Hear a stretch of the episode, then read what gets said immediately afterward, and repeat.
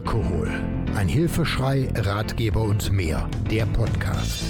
Unterstützung von Angehörigen und Vermeidung von Rückfällen. Aufgenommen und bearbeitet mit freundlicher Unterstützung der Diplomjournalistin Martina Bernhard im Studio der Medienwerkstatt des Katholischen Bildungsforums Rhein-Erft in Bergheim.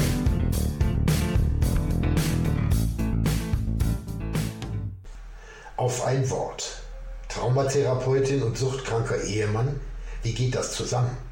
Trauma und Sucht ganzheitlich betrachtet. Zu diesem Thema und dem Oberursuler Modell habe ich bereits einen Podcast veröffentlicht. Heute steht im Mittelpunkt die Suchterkrankung im Zusammenhang mit Traumata aus dem Blickwinkel einer Therapeutin, die mit einem suchtkranken Partner verheiratet ist. Ein spannendes Thema. Ja, Elisabeth, schön, dass ich hier sein darf. Ich freue mich, dass du dich bereit erklärt hast, mit mir mal ein Gespräch zu führen. Wir haben ja eigentlich im Grunde genommen ähm, zwei Schwerpunkte. Mhm. Ähm, du bist auf der einen Seite Therapeutin, bist mhm. aber auf der anderen Seite Mitbetroffene. Das heißt also, dein, dein Ehemann ja. äh, hat getrunken, trinkt. Mhm. Ähm, kurze Frage, magst du dich kurz vorstellen? Ja, also mein Name ist Elisabeth und ich äh, arbeite seit 20 Jahren selber als Therapeutin, habe äh, viele Fortbildungen gemacht und arbeite unter anderem auch als Traumatherapeutin.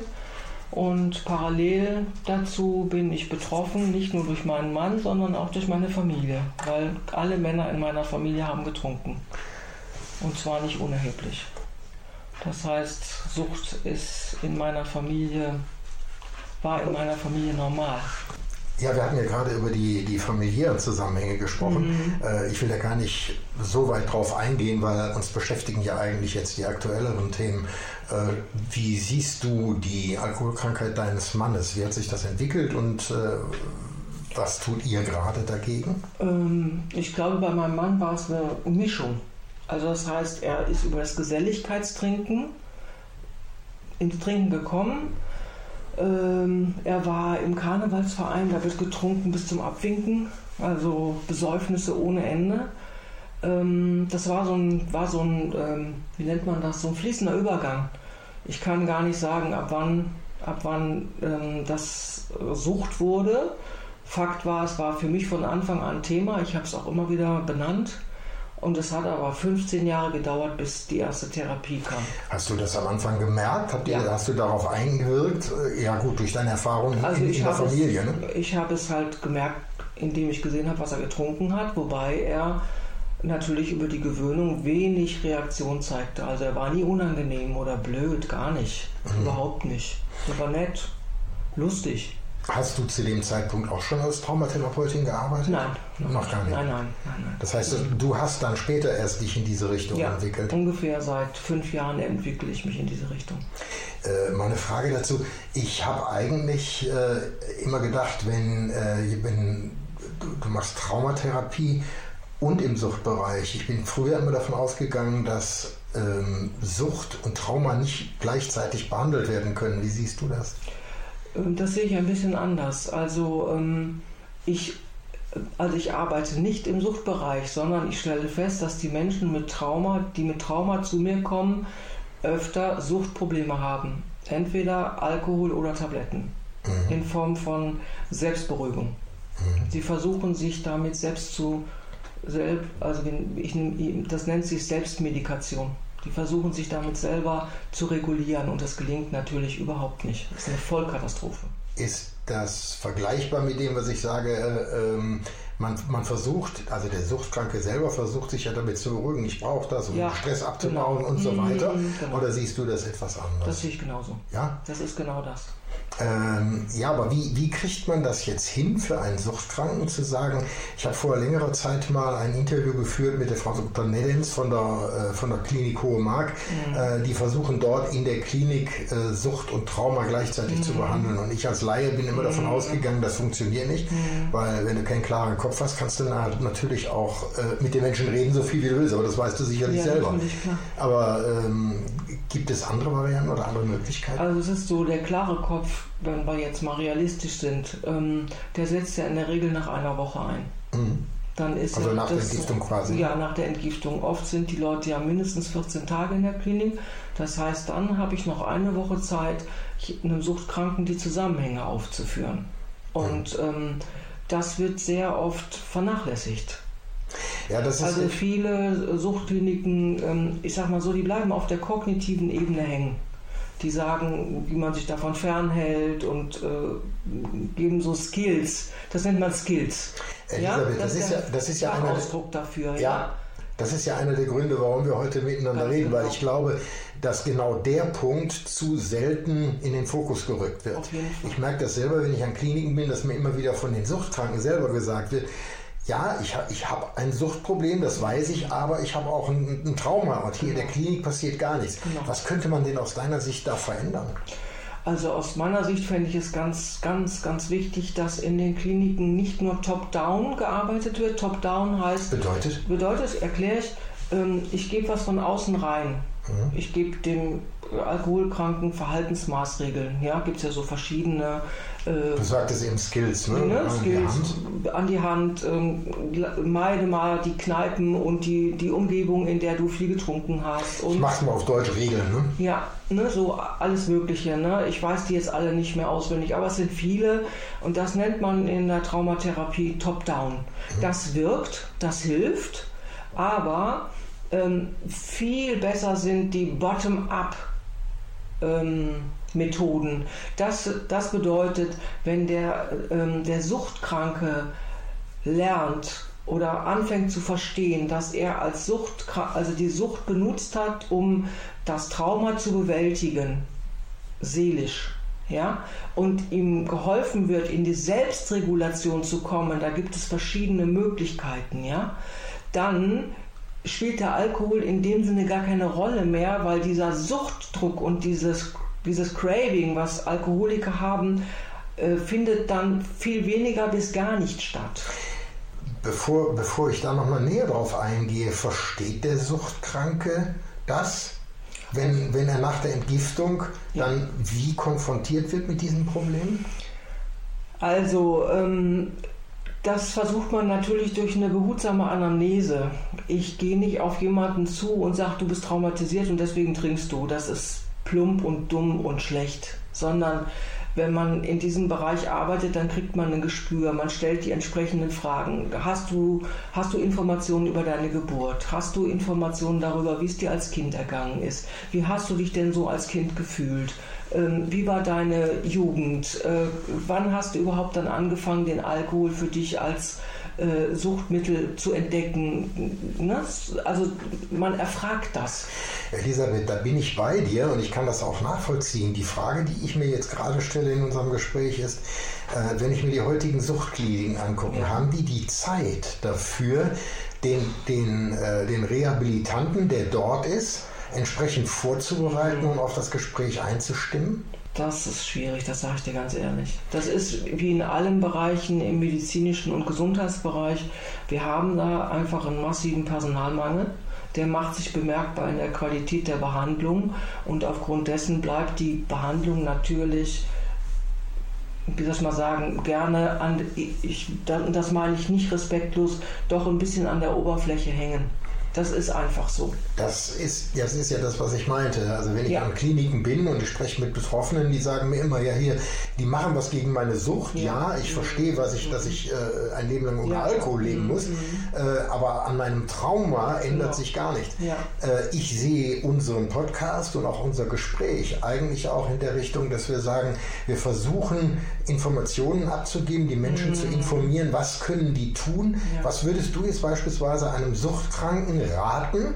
Ja. Ähm, wie sollte er vorgehen? Oder machen wir es konkret deutlich, äh, liebe Elisabeth, an deinem Beispiel. Mhm. Ja. Wenn du sagst, was würdest du deinem Mann raten?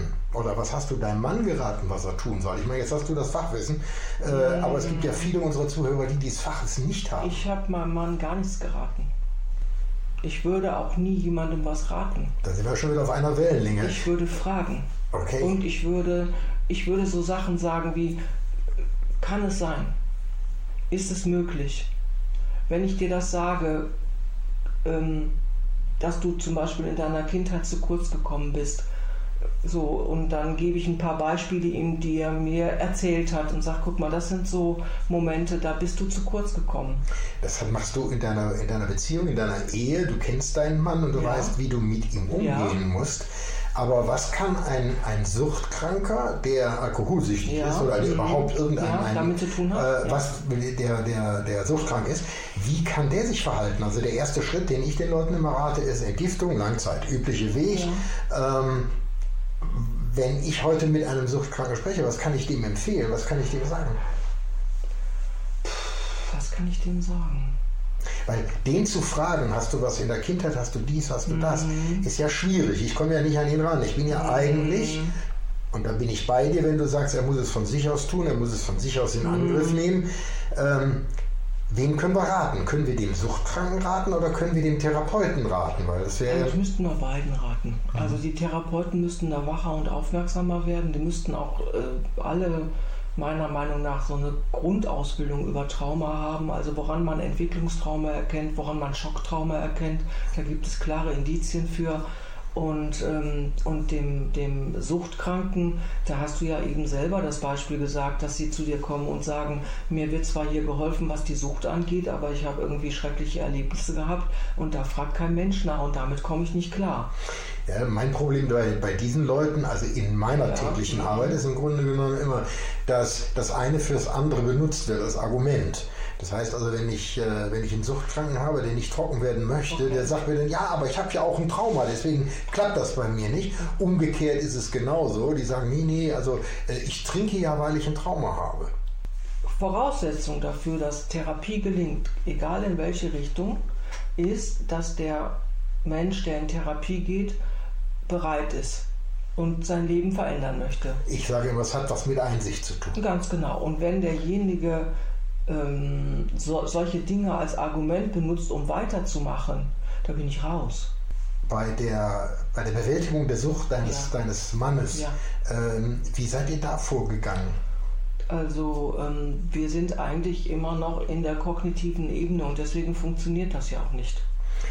Das heißt, er ist noch nicht endgültig trocken. Das heißt, ihr arbeitet noch daran. Er ist jetzt, jetzt wieder trocken seit Sommer. Ja. Also er war sieben Jahre trocken.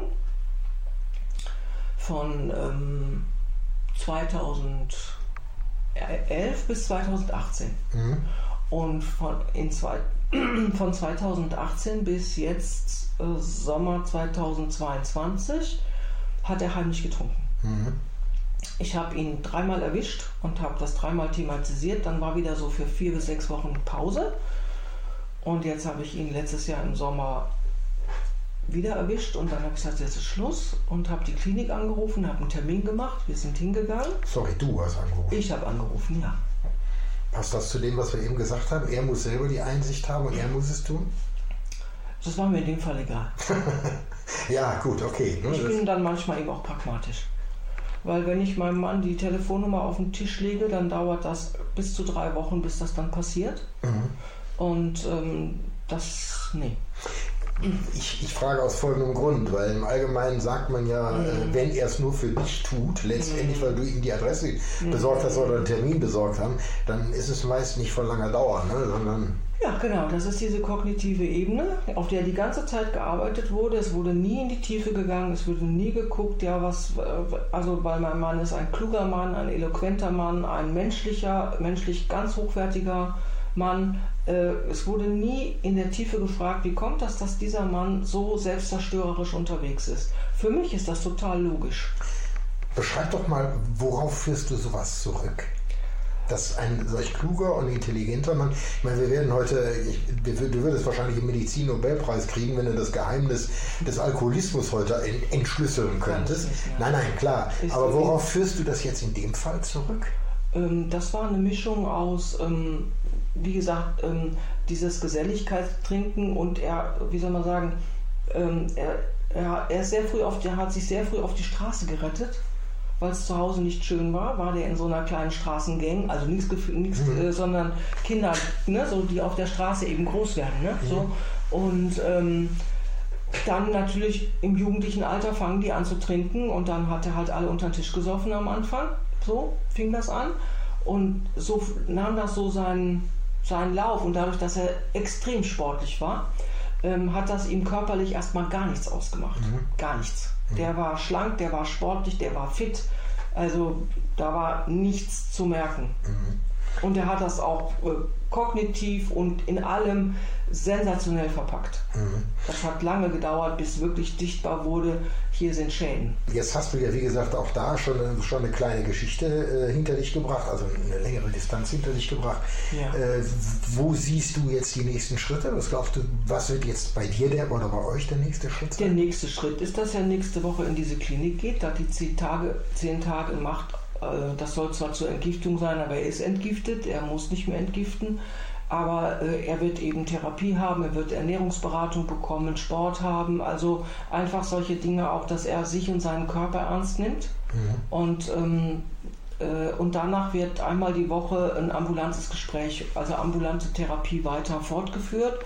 Und ähm, ich habe den Professor selber erlebt, der ihn behandelt und muss sagen, ähm, das war das erste Mal, dass ich das Gefühl hatte, mein Mann fühlt sich wirklich ernst genommen.